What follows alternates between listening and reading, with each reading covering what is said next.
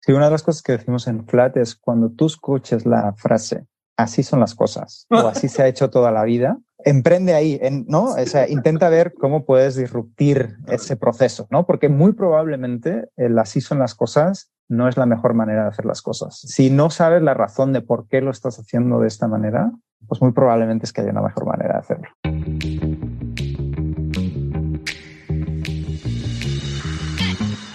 Hola, soy Fabrice Erfati. Bienvenido a Read to Lead, el podcast para los emprendedores que quieren llevar sus empresas a otro nivel.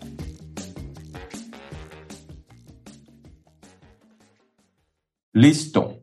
Me da muchísimo gusto eh, darles la bienvenida a un capítulo nuevo del Read to Lead y hoy tenemos a un gran invitado. Tenemos a Víctor Noguera, que es el co-founder de Flat. Víctor, mil, mil gracias por hacer el tiempo para platicar y para comentar un libro muy interesante. Víctor me sacó de mi zona de confort me puso a leer un libro, por literalmente un poco cómo funciona la mecánica, generalmente es, pues como esta gente es muy generosa y me regala tiempo, no los pongo a leer yo a ellos, sino más bien ellos me recomiendan un libro y el que lee soy yo. Y, este, y en este caso fue un libro súper interesante que se llama The Trusted Advisor y que les vamos a hablar un poquito más al respecto. Les recuerdo, como todos los capítulos, que la idea de esto no es hacerles un resumen del libro ni nada por el estilo, sino más bien es abrirles el apetito por cuestiones que son interesantes para founders que les ha ido muy bien y que se las han visto duras y que tienen mucho que contarles. Entonces, en este caso, Víctor nos va a contar, vamos a tener una conversación sobre el libro. Entonces, no sé, Víctor, antes de entrar ya en el libro y todo este rollo, eh, si nos quieres platicar un poquito de, tu experiencia como emprendedor. Si me permites, nada más antes voy a hacer brevemente una eh, semblanza tuya. Ya vi que estudiaste en eh, ingeniería en la Universidad Politécnica de Cataluña y Víctor, además de ser catalán, está ahorita en Barcelona, lo cual me llena de envidia horriblemente. Después te echaste una maestría en Berkeley, un MBA, y, y la experiencia que tienes es profesionalmente súper interesante porque por un lado vi que estuviste mucho tiempo en, en BCG, en la parte de consultoría, pero también estuviste en Google haciendo un internship en la parte de ventas. Eres board member de compañías muy interesantes. Eh, te veo que estás en, en CLAR, veo que estás en, en como Venture Advisor, estuviste en Quorn en algún momento, estás en Worky, que también es una compañía que me gusta muchísimo, en Belbo y, y por el otro lado tuviste una aceleradora, que sé que de ahí viene la relación con Worky y ahora, bueno, desde hace ya tres años y fracción, co-founder de Flat. Cuéntanos de ti, ¿por qué, ¿por qué te has puesto a sufrir tanto en el proceso? ¿Por qué te has hecho tanto daño brincando de un lado al otro? Cuéntanos un poquito y, cómo llegas a Flat. Y también cuéntanos qué hace Flat. Creo que es muy interesante para la gente que nos pueda escuchar, que les cuentes un poquito de, lo que están haciendo hoy en día. Buenísimo. Pues eh, primero de todo, muchas gracias, Fabriz, por la invitación. Muy ilusionado de, hablar hablar de ese libro porque eh, también habla mucho de mi historia como tal, ¿no? es, un libro que, me recomendaron en 2008, cuando yo estaba en consultoría.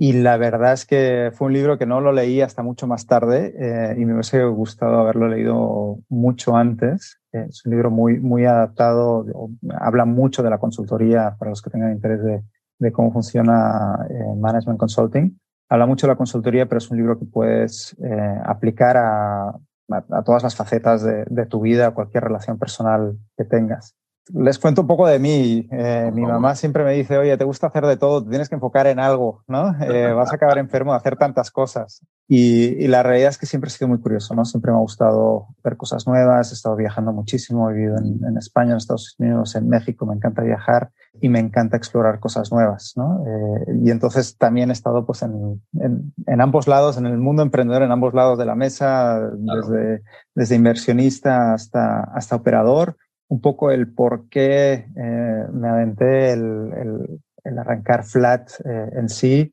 Pensé, oye, pues mira, me gusta mucho invertir y estar de, ese lado de la mesa, pero, o sea, tenía muchas ganas de operar también, ¿no? Eh, y, y, al final el, el, impacto real en las personas, en los clientes, mucho lo ves operando, ¿no? Evidentemente, pues para operar pues también necesitas la inversión, ¿no? Pero está como un paso removido del, del impacto directo con el cliente, ¿no? Y aparte, pues operar es bastante intenso. Este emprendedor parece muy sexy, pero, eh, pero la realidad es que es, es bastante duro. Eh, y entonces pensé, oye, pues mira, todavía soy relativamente joven. igual cuando tenga unos cuantos años más, pues no me podré eh, permitir el lujo de, de operar y, y pues haré otras cosas. Pero ahora todavía soy joven y todavía puedo tomar ese, ese riesgo, ¿no? Qué bien. Ahora, cuéntame, cuéntame una, una cosa que me gustaría que nos contaras como un poquito más en detalle es, ¿qué hace Flat y qué haces tú en Flat? Porque además Bernardo, tu co-founder, también ya estuvo aquí en el Read to Lead hace algunos capítulos y conectando un poquito con el libro, cómo a lo mejor Bernardo en algún punto también es un trusted advisor para ti y también si nos cuentas primero Flat, luego tu relación con Bernardo y finalmente ¿Por qué este libro te pareció un buen libro para compartir con emprendedores? Porque como dices, es verdad, es un libro que tiene mucho que ver con el tema de advisors, particularmente con consultores, pero como dices también, creo que vamos a entrar en eso, pero extrapola a muchas otras relaciones. Entonces me gustaría explorar un poquito cuál fue tu lógica al pensar que este pudiera ser un buen libro que le funcionaría a emprendedores. Sí, con la, con la primera pregunta. ¿Qué hace Flat? Somos, el resumen, somos una super app inmobiliaria donde resolvemos todos los problemas de la transacción inmobiliaria, ¿no? Los problemas 360. Desde la transacción per se, somos brokers inmobiliarios, ayudamos a conectar a compradores y vendedores, tenemos un marketplace, etcétera, pero también toda la parte de crédito. te ayudamos a conseguir una hipoteca, nosotros también damos créditos puente, eh, un producto que le llamamos Adelanta tu venta, donde oye, te ayudamos a comprar tu siguiente vivienda eh, cuando todavía no has vendido la, la, la actual que tienes. Tenemos otros productos tipo eh, renovaciones, tenemos muchísima información eh, y ofrecemos servicios de, de, data analytics también para, para B2B. Pues al final, todo lo que tenga que ver con una transacción inmobiliaria residencial, nosotros lo podemos resolver. Eso es lo que hace Flat. Y como bien dices, Flat yo lo arranqué junto con Bernardo Cordero, que él y yo ya habíamos trabajado juntos. Él y yo nos conocimos en la maestría en, en Berkeley en el 2010, ya hace un rato, eh, para, para, que calculen mi edad. y nada, y desde entonces, pues, bueno, él se fue a fundar Linio, el e-commerce, y nos volvimos a juntar en 2016 para arrancar un pequeño, un pequeño fondo que eh, invertía en, en, fintech. Y desde, desde que empezamos a trabajar juntos, la verdad es que hemos tenido una muy buena relación. A veces nos reímos que discutimos demasiado poco. ¿no? O sea, a veces estamos tan alineados que nos tenemos que forzar lo que le llaman en inglés play devil's advocate, ¿no? Sí, claro. el, jugar el otro. Ir viendo los dos lados y tal, claro. Para forzar esa, esa discusión. Pero la, la, verdad es que sí, Bernardo ha sido mi trusted advisor, sobre todo en los últimos años. Y, y te das cuenta de por qué necesitas un co-founder en, en, una empresa, ¿no? Pues sí, nos complementamos bastante, pero en la realidad también tenemos backgrounds relativamente similares. Estudiamos en, en la misma universidad y ambos somos ingenieros y bueno, hemos tenido uh -huh. experiencia relativamente, eh, cada uno con sus, con sus temas, ¿no? Yo mucho más claro. en, en, en, temas de servicios financieros, él mucho más en temas de tecnología, e-commerce. Entonces sí nos complementamos a nivel skill set, pero la realidad es que tú necesitas un co-founder porque no te volverías loco, literal, ¿no? O sea, hay momentos muy duros que necesitas a alguien que te saque del hoyo y te diga, oye, todo va a estar bien, ¿no? Eh, y seguimos trabajando y seguimos adelante. Pero sí, la, la, la, realidad es que ese, ese soporte emocional es, es el que más valoras en un, en un co-founder, ¿no? Entonces, bueno, eh, con él ya llevo trabajando pues, desde el, el 2016 uh -huh. eh, en el fondo y luego en, en, 2019 fue cuando arrancamos Flat, ¿no?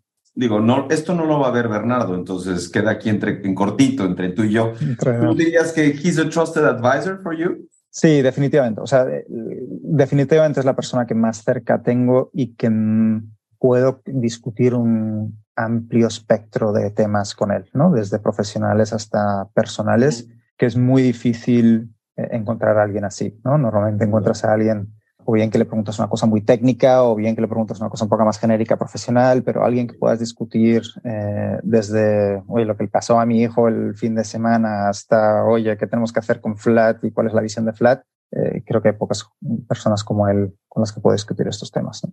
Es curioso, ¿no? Porque justo lo platicábamos antes de empezar eh, la conversación ya como formalmente, ¿no? El hecho de si tienes o no tienes un trusted advisor, si es alguien que es un paraguas que funciona como para todos los temas o si los tienes que ir verticalizando para tener conversaciones muy puntuales. Qué lindo que te sientas con esa confianza con tu co-founder en términos de, oye, hay temas personales que compartimos y que siguen construyendo nuestra relación y que va más allá de lo profesional y de lo personal, sino que va juntándose, ¿no? Y va alineando a las dos personas, ¿no? En términos de interés y en términos como de las cosas que, que comparten, ¿no? Sí, y para mí esa es la definición de, de Trusted Advisors, ¿no? Eh, es alguien, pues no solo está desde el punto de vista laboral o técnico, sino que eh, puedes llegar a discutir esos temas un poco más delicados, un poco más personales, un poco más arriesgados, ¿no? Que, que igual, o sea, cuando ya empiezas en el tema personal y más de sentimientos y de emociones, etc.,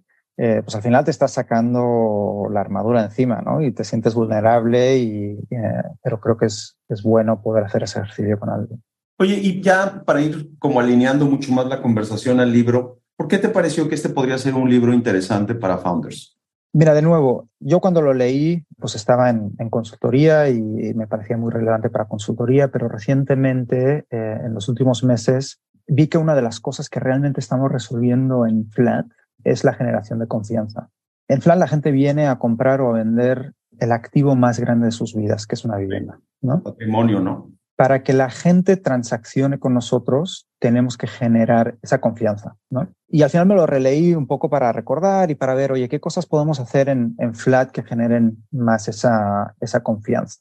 Y al final acabé haciendo pues medio un training dentro también de la, de, de la compañía con algunos de estos, de estos aprendizajes. Y, y, al final hay, hay, cosas muy básicas y muy obvias, ¿no? Pero cosas como, oye, mm, nunca mentir, parece obvio, pero hay veces que, que tenemos la, el, digamos, la intuición de que, oye, pues mira, si decimos una mentirilla aquí, eh, pues oye, pues igual el cliente no se siente tan ofendido y ta, ta, ta, pero a veces nuestra intuición nos, nos falla, ¿no? Eh, y, y, es importante a veces tomar esas decisiones difíciles. Un ejemplo que yo siempre pongo en la, en la compañía es, oye, teníamos un cliente que firmó el enganche de su vivienda, uh -huh. eh, llegó un sismo y se rompió eh, una, de las una de las columnas principales del edificio. Correcto.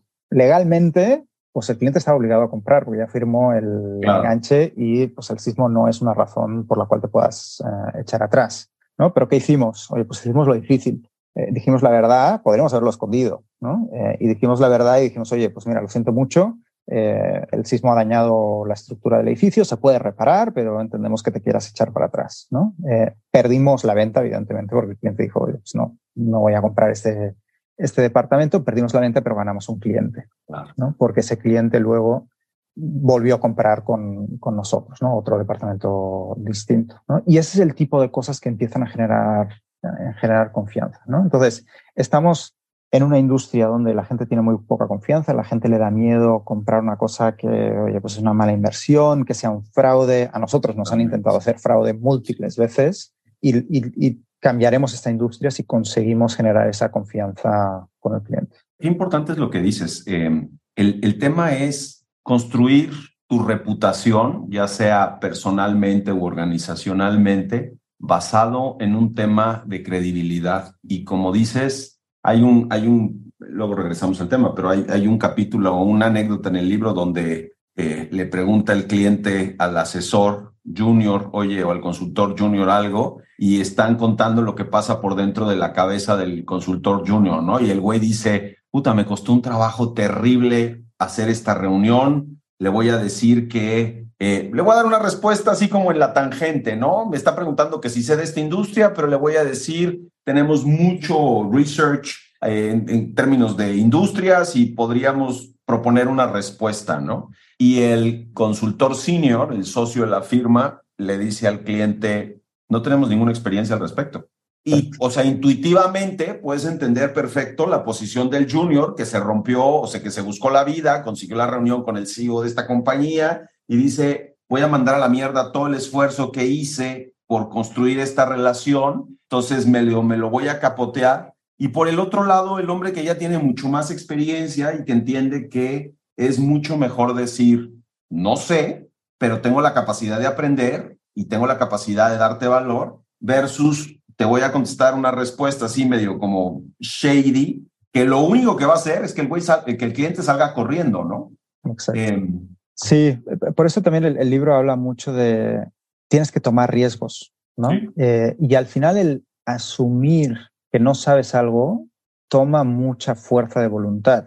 Sin duda. Eh, porque al final, de nuevo, te estás poniendo vulnerable, estás asumiendo que no eres perfecto, que no lo sabes, pero precisamente esos momentos de vulnerabilidad son los que generan confianza. ¿no? Siempre hay, hay otro libro esto, para, para otro...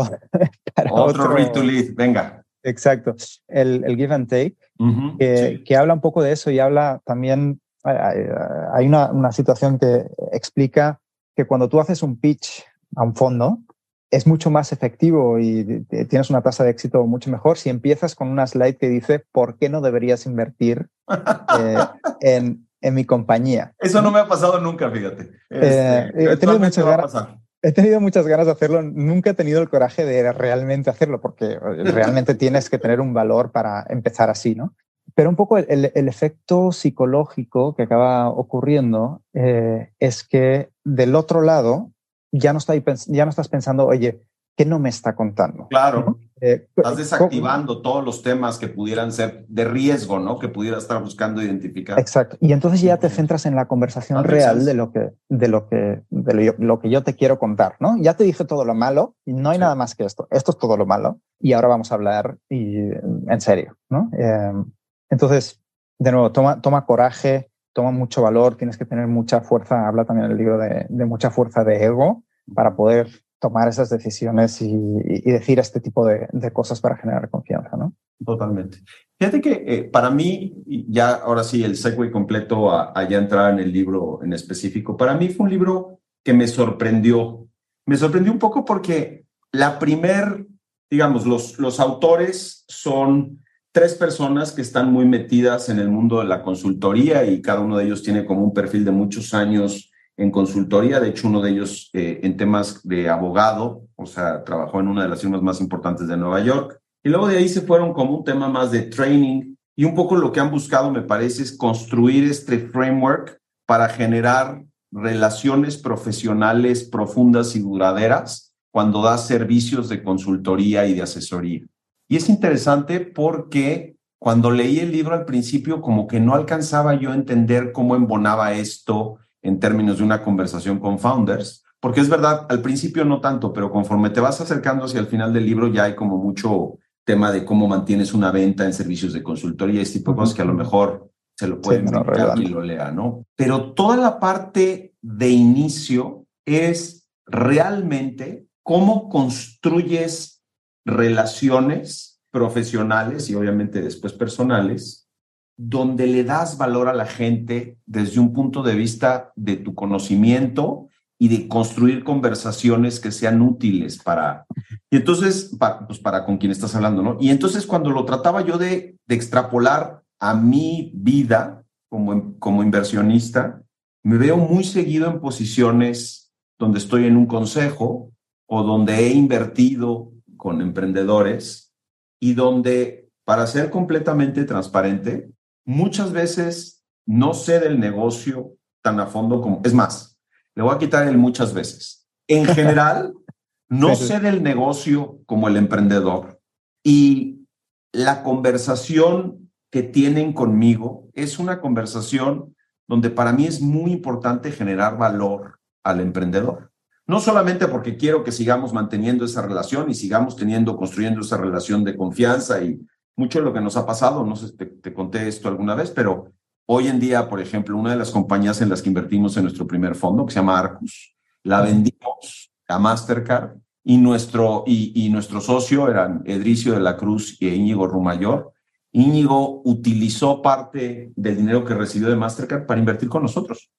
Y, y mañana que Íñigo venga con su emprendimiento que está preparando, no puedo asegurar que voy a invertir ahí, pero puedo asegurar que lo voy a, lo voy a considerar seriamente porque hemos construido esa relación de confianza y de amistad y de respeto profesional, donde yo, eh, bueno, no solamente yo, sino Ignia en general, este, mi socio Álvaro, generamos mucho valor en el proceso de la venta y en el proceso de crecimiento de la compañía. y ellos para nosotros fueron una súper experiencia profesional. Entonces, ese es el tipo de relaciones que quieres construir y creo que este libro habla mucho de eso en un principio y tiene mucho valor para quien esté sentado en un consejo, para cómo, cómo manejar un consejo desde la óptica del emprendedor, para que el emprendedor, un poco, y para allá voy a irme yendo, tenga mentores y cuál es la diferencia entre un mentor y un advisor, un trusted advisor en sus, en sus vidas. Y bueno, lo último que diría del libro y que de verdad creo que por eso también lo hace interesante es genuinamente es un instructivo. O sea, hay una sección, la última sección del libro, son listas específicas de punto de, o sea, de guía de primero haces esto y luego haces esto y luego haces esto y luego haces esto y este es el resultado que estás esperando. Eso tiene mucho valor porque no puedes esperar que aprendas o te aprendas de memoria los libros, pero sí puedes tener un libro al que regreses como te pasó a ti para reactivar algunos aprendizajes y de alguna forma como retomar rápidamente algunas de las fórmulas que vienen acá, ¿no? Sí, es muy práctico de hecho hablábamos antes también, hay un complemento, digamos, al, libro que es eh, el workbook, pues los autores se dedican también a hacer training de esto y hay, hay bastantes eh, ejercicios, ¿no? Eh, pero volviendo al tema de, efectivamente, o sea, un board member o un inversionista pues se tiene que convertir, el valor que aporta es, es que se convierte en un trusted advisor del, del emprendedor, ¿no? El emprendedor, o sea, el emprendedor se siente muy solo, ¿no? Y necesita a alguien eh, con quién discutir estos temas eh, pues más delicados y, quién mejor que uno de los inversionistas. ¿no? Eh, yo he estado del otro lado y es muy difícil como inversionista el construir esa, esa relación. mi primer instinto, que sé que es, de nuevo, volviendo al tema de que a veces el instinto nos engaña, ¿no? mi primer instinto es darle la respuesta al, al, emprendedor, ¿no? Oye, tienes que hacer esto, esto y esto. Y la realidad es que a nadie le gusta que le digan lo que tiene que hacer, ¿no? Pero, eso también es un instinto humano. O sea, tú le dices a mi hijo de cinco años, oye, haz esto y, haz todo, y hace todo lo contrario, ¿no?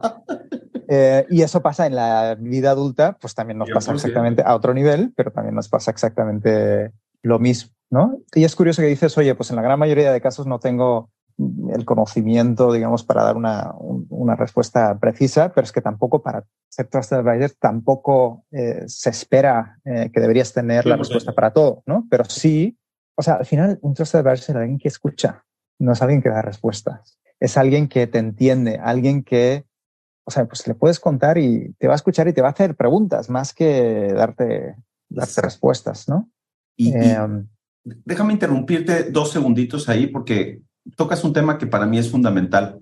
Yo empecé en Ignia eh, cuando empezó el fondo, hace 15 años, y hace 15 años yo tenía 35 años. Y hace 30, eh, a mis 35 años, los emprendedores con los que platicaba, pues tenían más o menos mi edad. En aquel entonces yo venía de un perfil 100% operativo, o sea, de operador. Entonces, muchas de las conversaciones que teníamos pues, eran cosas que yo ya había vivido y que de alguna manera, pues tenía la manera de, opinar al respecto, ¿no? los emprendedores con los que trabajo siguen teniendo 35 años y yo ya tengo 50, cabrón. Y de repente esa ansia de decir, a ver, cabrón, así no es, o sea, pon atención acá, es tan, aparte tengo cuatro, bueno, seis hijos en total, entonces es, es como que lo que te nace. Y luego te das cuenta que es lo, lo más contraindicado, digamos, para construir esas relaciones constructivas. Te decía que puse a Yoda, y siempre busco un fondo de pantalla relacionado con las conversaciones que vamos a tener, porque para mí es el mejor trusted advisor. O sea, el güey se la pasa haciendo preguntas, eh, hablando de, cuestiones hipotéticas y poco a poco, de manera como muy socrática, va llevando a Luke Skywalker que sea, a que se convierta en un Jedi, pero no le dice, mira, así va a ser y esto vas a hacer y esto va a seguir, sino lo va exponiendo a vivencias y le va proponiendo escenarios y va siendo vulnerable a, a la conversación con Luke para ir construyendo justamente esa riqueza entre los dos y donde Luke realmente brille, ¿no? Y se convierta en el, finalmente ya sabemos, el que salva, salva a todos los Jedi al final de la saga de, Star Wars. ¿no?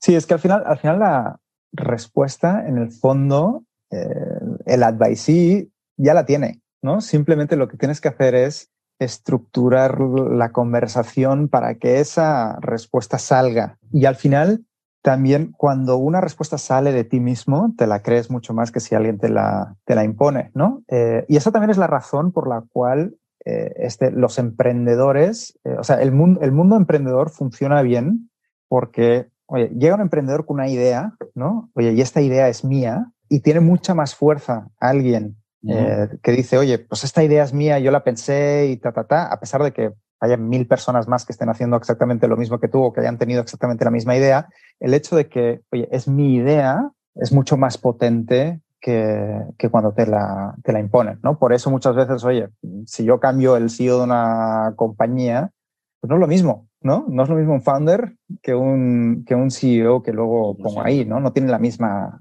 fuerza, la misma visión, ¿no? Entonces, por eso siempre las ideas tienen que salir de, de dentro de uno mismo para que tengan esa fuerza. Fíjate que un poco como yo lo, como yo lo entendí, estaba yo leyendo mis notas ahorita y, por ejemplo, estaba leyendo un punto donde dice how to give advice. Entonces, cómo dar consejos. Y dice, nunca una conversación es, es puramente racional y lógica.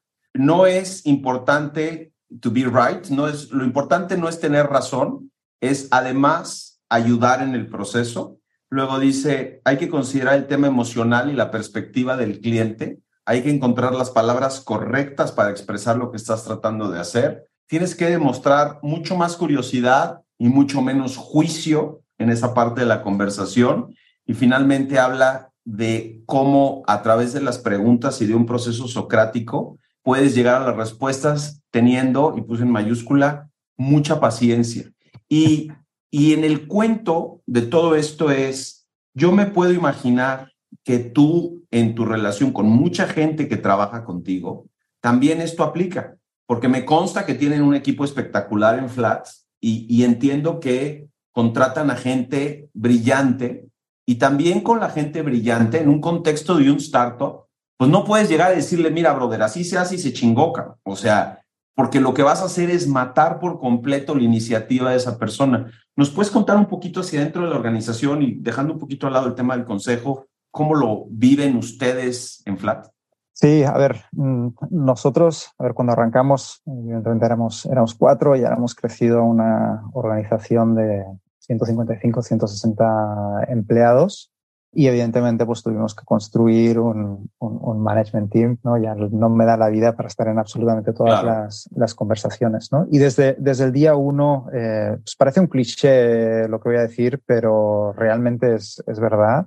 Desde el día uno eh, siempre hemos creído que el talento es lo que hace la diferencia en, en una startup. Eh, antes decía lo mismo y no me lo creía, ahora sí me la creo. Eh, pero, o sea, realmente te das cuenta la diferencia ¿no? del talento. O sea, una, una persona, digamos, talentosa puede hacer el trabajo de 10 personas no talentosas, ¿no? Entonces sí, sí, sí, marca muchísimo la, la diferencia, ¿no? entonces nos enfocamos muchísimo en, en encontrar eh, pues todo el C-level, eh, gente bastante, bastante potente. Y al final es eso, ¿no? Eh, tiene que haber una relación de muchísima confianza con tu C-level. yo no le puedo decir al de finanzas o no le puedo decir al comercial, oye, pues así se hacen las cosas, ¿no? Porque, oye, va, sí, va a saber mucho más de, del tema y, y de nuevo, pero, pero sí lo puedes acompañar, ¿no? Eh, y en los momentos difíciles, en los momentos en que hay eh, pues algún problema, pues acompañarlo emocionalmente. Para mí, el componente emocional es mucho más importante que el componente racional, ¿no? El, libro habla mucho de, que siempre en cualquier conversación el, el, componente racional, el componente emocional, para mí el emocional eh, es el que hace realmente la, la diferencia, ¿no? ¿Puedes profundizar un poquito ahí? ¿A qué te refieres con el componente emocional y cómo ¿Cómo lo lees? ¿Cómo lo usas? ¿Cómo influyes en gente a través de ese componente en específico? Sí, al final para mí es qué tanto te importa la persona que tienes delante. Correcto. ¿no? Eh, es, eh, es, alguien que realmente eh, pues quieres que mejore, quieres que progrese en su, en su carrera, ¿no? Más que, oye, tengo un problema, cuando alguien te viene, oye, tengo un problema con, yo qué sé, este cliente que tiene no sé qué, pues tú sabes más que yo de cómo resolverlo, ¿no? Sí. Pero el, enfocar mucho más la conversación en temas de carrera, en temas de organización, en temas de cómo te sientes eh, personalmente, qué tan comprometido estás, eh, qué tan alineado estás con la visión, eh, qué opinas, o sea, mm, qué, podemos hacer para mejorar la misión de la compañía. Estos aspectos mucho más psicológicos son las conversaciones importantes que tienes que tener con, con tu C-Level, ¿no? Totalmente. Fíjate, estoy también revisando mis notas y, habla de los mindsets, ¿no? De qué tan importantes son los mindsets. Y los mindsets entendidos, en mi, en mi opinión, como yo lo leí, es en dónde te pones tú o qué, qué necesitas construir tú como profesional para poder generar estas conversaciones y para poder permitirle a la otra persona eh, sentirse vulnerable y sentirse cómoda para tener estas conversaciones también contigo, ¿no? Y habla uno es tu habilidad de enfocarte en la otra persona, tu habilidad de construir tu propia autoconfianza, self-confidence, en términos de lo que sabes y también lo que no sabes, y en línea con eso, la, el ego strength, la fuerza de tu ego en un momento dado de ser transparente, decir, oye, simplemente yo no sé o no entiendo este tema y quiero entender un poco mejor, me lo explicas un poco más habla mucho de la curiosidad como parte de estos elementos para construir estas conversaciones. Habla de dos cosas que me parece súper interesante. Eh, inclusive Professionalism, donde habla de toda esta parte donde el profesionalismo va mucho más lejos que simplemente reglas profesionales como de etiqueta. Y finalmente habla del comportamiento basado en principios, ¿no? Y es el, este tema de comportamientos basado en principios es justo el punto que tocas al final, que es todo esto dentro de una organización construye cultura. Y el que, el que tengas la capacidad de generar un network de trusted advisors dentro de la compañía, parece que tiene muchísimo valor porque el día que se enfrenten a una conversación con un cliente, van a saber cómo hacer las cosas bien. El día que entre ellos tengan conversaciones, van a saber cómo hacer las cosas bien. Cuando lleguen a presentarte a ti un tema, lo van a hacer de forma correcta. Entonces, va mucho más allá que simplemente una relación comercial, va a una forma como de comportamiento profesional, ¿no? Sí, correcto. Y a veces como, como emprendedores no nos damos cuenta del impacto que tenemos en, en, toda la organización, ¿no? Pues hay veces, hay semanas pues que no hablo con todos los empleados de, la, de la compañía, ¿no? Pero te das cuenta eh, que hay un pedacito de ti casi cada en todos los lados de la, de la compañía, ¿no? Eh, entonces, el impacto que tú estás teniendo a veces solo parece que lo estás teniendo eh, en tu, en tu C-level, pero no te das cuenta de cómo cascadea eso al, resto de la, de la compañía, ¿no? Y tienes que ser muy consciente de eso para que la cultura que tienes dentro de la, de la compañía sea realmente la cultura que tú quieres tener, ¿no? Eh, a veces ves compañías y hablas con un empleado cualquiera y, y si conoces al emprendedor dirás, ostras, me recuerda muchísimo, ¿no? Al cómo se comporta o cómo eh, o cómo es eh, el, el, emprendedor. ¿no? Déjame hacerte una pregunta ya como un poco más cargada en lo personal. Siendo español, ¿qué tan difícil es eh, el tema cultural entre el latino, que tiene una forma de ser y una sensibilidad muy particular, el español, que tiene una forma de ser y también una sensibilidad muy particular, y todo este contexto de construir relaciones con base en un elemento como que se repite mucho, que es la vulnerabilidad. ¿Cómo, cómo eres vulnerable en esa construcción? Porque, puta, los latinos somos súper sentidos y de repente el español es muy duro y es muy derecho y entonces se arma un tema ahí y se, y se pierde esa conversación. Cuéntame cómo ha sido tu experiencia en ese sentido. Qué bueno que lo mencionas, eh, porque yo debo ser el estereotipo de español, porque el feedback que yo recibía con los primeros meses que estaba en, en México es, es que es muy duro, es que es muy directo, es que, ¿no? Y si la gente se me asustaba, ¿no? Eh, sí. O sea, no hice llorar a nadie, pero no sé si alguien en privado lloró, pero... Bueno, abiertamente, exacto, exacto. Exacto. Y, entonces yo sí tuve ese estereotipo y también, digamos, tengo un estereotipo del, del, latino de... A mí una de las cosas que, que más me fastidia eh, es el, el que nunca te dicen que no siempre todo es que sí, todo es, todo es ahorita y, y, creo que es una de las cosas que yo dentro de Flat estoy intentando cambiar.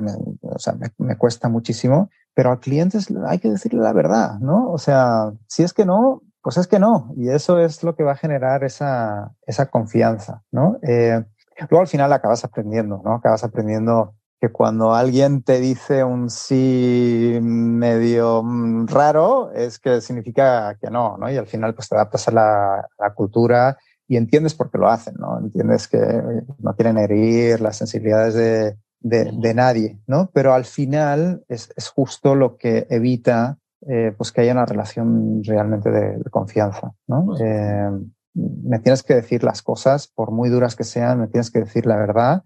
Eh, y no te va a pasar nada. Y, no, no, te va a pasar, pasar nada. nada. Exacto, es lo que yo estoy esperando de ti en esta relación, ¿no? Y, esa, esa, fue una de las razones por las cuales también hice eh, este training dentro de la, de la compañía, ¿no? Eh, porque creo que es una de las, de las cosas que deberíamos cambiar un poco para generar esa confianza. Háblame, háblame de eso, me parece muy interesante y creo que puede ser muy útil para los emprendedores que nos están escuchando. ¿Cómo es que hay cosas que identificas tú que son importantes y que se traducen en acciones específicas dentro de la organización, como hacer un entrenamiento de un tema de este estilo? O sea, ¿qué, ¿cuál es el proceso mental que te lleva a hacer esto y por qué es relevante? Porque uno podría pensar que, pues, por ejemplo, tú lees y te educas y tal para hacer mejor tu trabajo, pero ¿cómo es que eso te lleva a construir un tema de capacitación dentro de la organización? pues está en la misión de nuestra, o sea, de nuestra compañía, ¿no? El generar la confianza eh, con, con, los clientes. O sea, confianza ha sido un tema que ha sido fundamental desde el día uno de, de, de Flat, ¿no? Eh, entonces, la verdad es que no es que un día te levantes y dices, oye, me voy a leer el libro y voy a hacer un training sobre confianza. Eh, es al revés, ¿no? Llevamos mucho tiempo, muchos años pensando en cómo generamos esta, esta confianza y al final es una parte fundamental, ¿no? de, de nuestro negocio. O sea, ¿qué otras cosas son, son, son importantes? Eh, nosotros hablamos también mucho de la excelencia operativa, ¿no? Es un negocio donde, oye, cada pasito, eh, los lead times son muy, muy largos. Comprar una vivienda, sí. eh, vender una vivienda te puedes tardar un año, ¿no? Eh, y comprar una vivienda te puedes tardar también muchos meses. Eh, y es muy desesperante también el, o sea, no es tan inmediato como, yo que sé, una compra online, ¿no? Donde, oye, pues tú implementas algo y ya te entra un cliente y al cabo de tres segundos pues ya te compró algo, donde tienes un feedback loop muy rápido. Entonces hablamos mucho de excelencia operativa y de enfoque en el, en el proceso porque no vas a ver el efecto hasta dentro de tres meses o hasta dentro de seis meses, ¿no? Hay estos, estos lead times. Entonces, estas ciertas cosas que son claves para nuestro negocio, pues tenemos que estar hablando todos los días, ¿no? Eh, hablamos en los town halls de estas cosas, eh, hacemos trainings de estas cosas, etc. Interesante, porque, porque en muchos sentidos pareciera que los emprendimientos tienen la necesidad no solo de capacitar profesionalmente a la gente, a los colaboradores, a la gente que está ahí con ellos, pero a través de construir culturas específicas enfocadas en ciertos temas que los vuelven más efectivos en su en la atención que le dan a sus clientes, construir comportamientos que son eh, útiles para que avance el emprendimiento, ¿no? Estoy, eh, me acuerdo una parte en el libro donde habla de qué, qué relevante es to be able to frame the issue, o sea, de hablar del problema versus to blame, versus acusar, o como culpar, más que acusar, culpar. Uh -huh. Y de repente me parece que en conversaciones, cuando estás hablando de temas que ya te tienen como muy comprometido emocionalmente porque estás viendo que está pasando algo, no lo estás pudiendo resolver, te das cuenta que tiene un efecto muy negativo en los resultados de la compañía. Muchas veces el mismo proceso como natural es, pues, ¿de quién es la culpa? O sea, ¿quién tiene la culpa de que las cosas sean así? Y eso te aleja mucho de realmente darle forma al problema y entender cuál es el problema para desde ahí construir una solución. Y luego lo otro, lo otro que hace es, pues olvídate de ser vulnerable, cabrón. Este güey que es el jefe anda buscando de quién es la culpa, cabrón. Este, mejor ni me cruzo, no vaya a ser que sea mía y me acaben mandando este, a la calle. ¿Cómo, ¿Cómo haces para que tu gente y el equipo y tú mismo y tus consejeros y tengan esa, pues no sé, ese aspecto como mucho más constructivo versus pues, la, el pendiente natural a vamos a encontrar a quién le colgamos el muertito? No, y es, es, es muy difícil. ¿no? La verdad es que tampoco tengo una respuesta exacta a, a, eso, ¿no? Pero yo, yo hablo muchas veces de eh, también de cuando creas un MVP de un, de un producto, ¿no? Si lo das a, si lo das a un cliente, pues muchas veces ese MVP pues no funciona. ¿no? Eh, y la primera reacción que tienes, y, y, de nuevo es muy natural, es, es que el cliente no lo entendió. Claro. ¿no? Claro. Eh, es, que, es que es que no, no entiende, eh, o sea, mi producto es visionario. Claro. Eh, y el cliente no lo entendió, no sabe usar la herramienta, ¿no? Pero luego cuando realmente reflexionas es, no, que el cliente nunca tiene la culpa. Es muy fácil darle la culpa al cliente. O sea, la culpa es, oye, no hemos diseñado un producto eh, pues que sea intuitivo, que la gente pues sea fácil de usar, eh, o no le hemos explicado bien eh, al cliente o hemos hecho el de entrenamiento. Pero al final, siempre que tienes esa intuición o ese, ese, instinto de culpar a alguien, siempre piensa, oye, pero yo, ¿qué hice para, para que eso ocurriera? ¿no? Eh, y volviendo también al, al, al, tema de los hijos, ¿no? Pues sí. hay veces que, ah, es que eh, no sé qué, fulanito me pegó. Y yo siempre le pregunto a mi hijo, ¿y tú qué hiciste? Exacto. Pues ¿No? pegué de vuelta. no, no, ¿qué hiciste para que te, para que te pegaste? ¿no? Claro, claro. Eh, porque normalmente, o sea, sí, es muy fácil culpar a, al amiguito de que te pegó, pero seguro que le estabas molestando, le estabas haciendo algo y eso fue la causa de por qué te pegó, ¿no? Entonces siempre, o sea, mucho del libro habla de la autorreflexión, del, del pensar de, mucho pensar en ti para poder ayudar a los, a los demás, ¿no? y pensar que puedes hacer mejor tú para ayudar a los demás. ¿no? Fíjate que me, me, provocan dos reflexiones lo que dices, que además me parece un punto tan fundamental en cualquier emprendimiento. Yo procuro no invertir en una compañía de la cual no he usado el producto. O cuando invierto, eventualmente empiezo a usar el producto porque me parece que el UX de un producto en muchos sentidos habla de la cultura de la organización eh, lo que dices es bien cierto. O sea, de repente resulta que los clientes son pendejos. Sí, nada más que ese pendejo es el que te paga, cabrón. Entonces, más vale que hagas un UX a prueba de pendejos o como le quieras poner para que realmente pueda convertir y realmente pueda generar valor y realmente pueda repetir y realmente se construya esa relación de, cliente-proveedor en el largo plazo.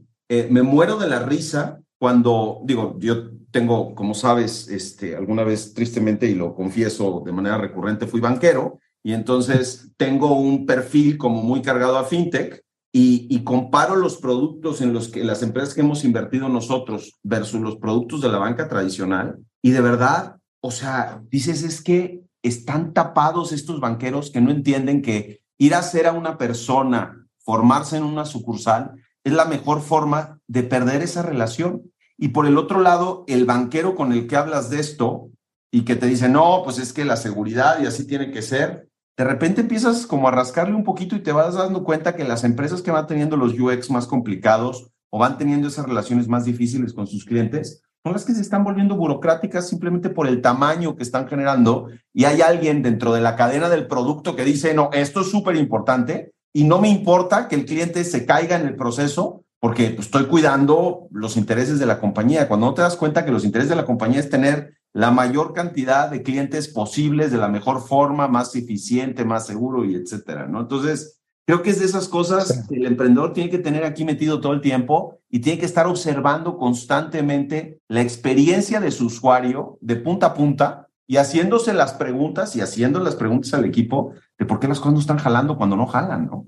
Sí, una de las cosas que decimos en, en Flat es cuando tú escuches la frase, así son las cosas, o así se ha hecho toda la vida, emprende ahí, en, ¿no? O sea, intenta ver cómo puedes disruptir eh, ese, ese, proceso, ¿no? Porque muy probablemente el así son las cosas no es la mejor manera de hacer las cosas, ¿no? Eh, si no sabes la razón de por qué lo estás haciendo de esta manera, pues muy probablemente es que haya una mejor manera de hacerlo, ¿no? Sin duda. Fíjate, la segunda cosa que me provocó la conversación que estamos teniendo hace un segundo es lo importante que es saber escuchar. Y como emprendedor creo que es dificilísimo escuchar cuando están hablando de lo que construiste. O sea, eres el arquitecto de una casa, haces una casa preciosa, exacto, es le pusiste las ventanas donde tú creías que iban las ventanas, pusiste las puertas donde mejor iban a estar esas puertas, y alguien llega y te dice, oye, pero ¿sabes qué? Si la puerta la mueves un poco para acá, puta, en automático you shut down. Oye, ¿cómo, cabrón? Ya pensé en todo, lo hice lo mejor que pude y tú me estás saliendo con... Y ese, ese dos pasos para atrás de tener la habilidad de escuchar y de, y de, de alguna manera, hacer, observarte y hacer a un lado un poco tu tema emocional, es, es importantísimo para ser un buen emprendedor. Bueno, para ser un buen profesional en todos los sentidos, pero es que el emprendedor realmente está resolviendo temas como muy puntuales, muy específicos, con un cliente muy pegado a él. Y si no eres capaz de hacer eso, pues la probabilidad de que jale, pues disminuye, ¿no? O sea, al final es el famoso pivot, ¿no? O sea, tú creas una cosa que te ha costado sudor eh, y al final no funcionas, pero el emprendedor que es bueno es el que consigue darle ese pivot, darle la vuelta a la, a la compañía y encontrar un modelo de negocio que, que sí funciona. ¿no? Y la verdad es que toma mucho valor el decir, oye, pues todo esto que construí lo tiro a la basura y, y empiezo desde cero. Pero también es rara la vez que le atinas eh, al día uno, ¿no? Sí, sí, eh, es un tema de aproximaciones, claramente, y de ir construyendo poco a poco. Oye, Víctor, pues mira, ya como para ir encaminándonos un poquito al, al cierre de la conversación del día de hoy, eh, me gustaría mucho preguntarte, ¿cuáles son las tres o las cinco cosas que quieres dejar para los founders de este libro? Temas que sean importantes y sean tus takeaways de, del libro y de, de la razón por la cual valdría la pena que lo leyeran. Sí, yo lo que tengo, o sea, literal, no lo tengo marcado, pero tengo un papelito que lo tengo guardado en, mi libretita, que de hecho es la fórmula que hay en el, en el capítulo 8, que para mí, o sea, si alguien lee este libro eh, o solo tiene cinco minutos para leer, tiene que leer el, capítulo 8, que es el, de la fórmula. Y habla, habla de lo siguiente. Para generar confianza necesitas tener cuatro componentes. El primero es poder generar la credibilidad, ¿no? Es decir, el que la otra persona diga, oye, tengo confianza de que me va a decir la respuesta correcta, ¿no? Es, ese concepto que hablábamos de, eh, del conocimiento. Tienes que ser consistente.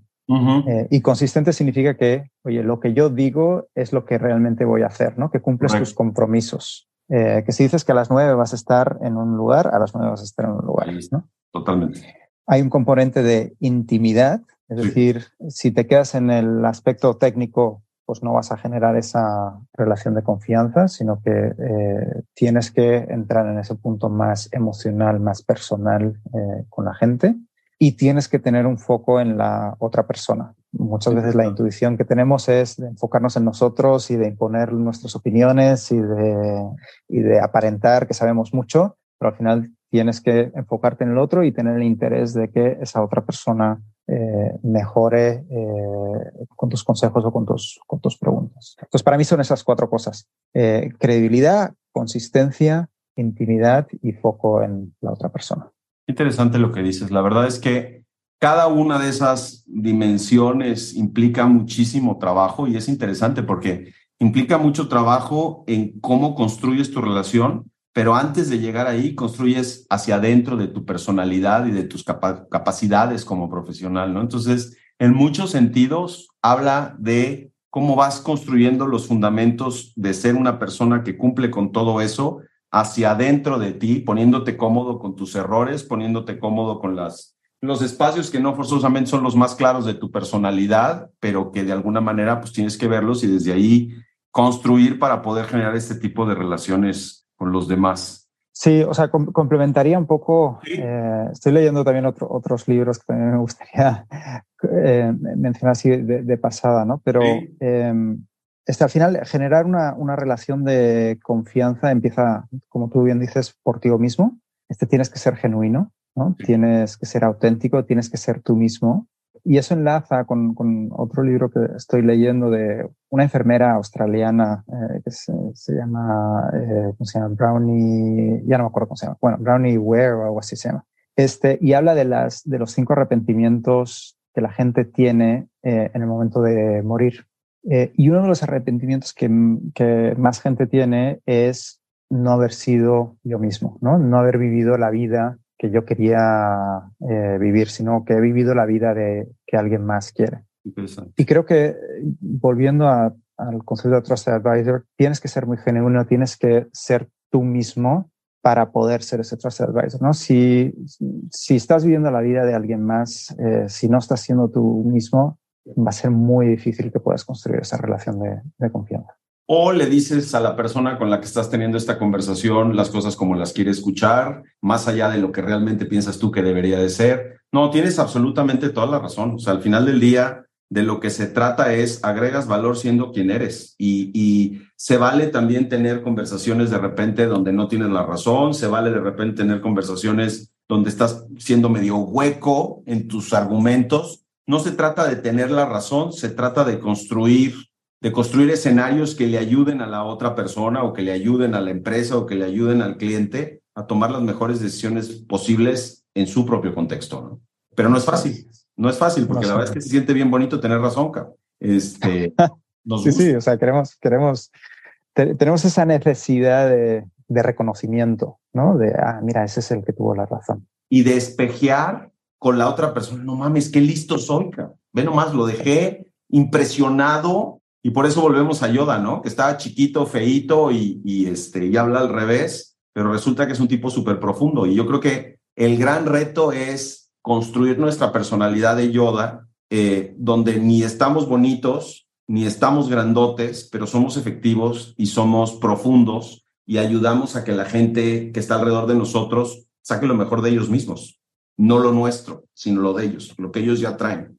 Fíjate que en muchos sentidos creo que habla mucho como de un proceso de coaching y habla mucho de procesos otra vez relacionados con cultura, pero me gusta mucho cómo el libro los enfoca desde la óptica específicamente de construcción de servicios y de relaciones de advisory, que afortunadamente creo que en esta conversación logramos disociarlo del consultor y meterlo dentro de una conversación de un startup. Entonces, muy agradecido, Víctor, por el tiempo que, nos dedicaste. La verdad es que siempre digo que, por un lado, mi, mi chamba es padrísima porque eh, se trata de conocer gente y de, y de construir relaciones eh, profundas y por el otro lado, muy agradecido también porque este espacio en el que trabajamos, el tema del ecosistema de emprendimiento y todo esto, descansa en la colaboración y que gente como tú se tome el tiempo de compartir cosas y de platicarlas. Quiero pensar que agrega mucho valor para gente que está empezando. Entonces, de verdad no sabes cómo te lo reconozco y te lo aprecio muchísimo. Gracias a ti por la iniciativa. La verdad es que muy buena iniciativa. Me encanta también el título de, del podcast o del vídeo Read to Lead, eh, creo que, es brillante. O sea, al final necesitamos mucho más contenido, eh, necesitamos un ecosistema mucho más, más fuerte eh, en, Latinoamérica en, en, general y todo lo que podamos hacer para ayudar. Padrísimo. Oye, ¿dónde te encuentra la gente? ¿Qué redes sociales nos puedes compartir? Yo estoy mucho en, en, en LinkedIn. LinkedIn, si me escribes, me vas a poder encontrar. creo que es Vera mi, mi handle. Eh, y luego las redes sociales de, de Flat, eh, FlatMX, eh, tanto en Instagram como en Facebook, eh, creo que en Twitter es Flat México. Este, ahí también nos puedes encontrar a nivel general de la compañía, ¿no? Pero a mí me vas a encontrar mucho más en, en LinkedIn y leyendo también ciertas noticias en Twitter, pero no, no tan activo hoy. Fíjate que, que me encanta el que tengamos la oportunidad de echarle un ojo a los founders de compañías que están haciendo cosas ahorita. Creo que Flat, sin duda, es, se echaron un trabuco grande desde el punto de vista de resolver el tema PropTech en, en México. Creo que eh, México particularmente es un país donde resolver temas de adquisición de vivienda hay que chingarse, literalmente. Hay muchísimas fricciones pero qué lindo ver que hay gente como tú y como Bernardo que se están tirando para adelante en todo eso y están construyendo un súper negocio alrededor de esto. Entonces, muchas felicidades por, por la valentía y muchas gracias por, por dedicarnos un ratito para platicar, mi querido Víctor.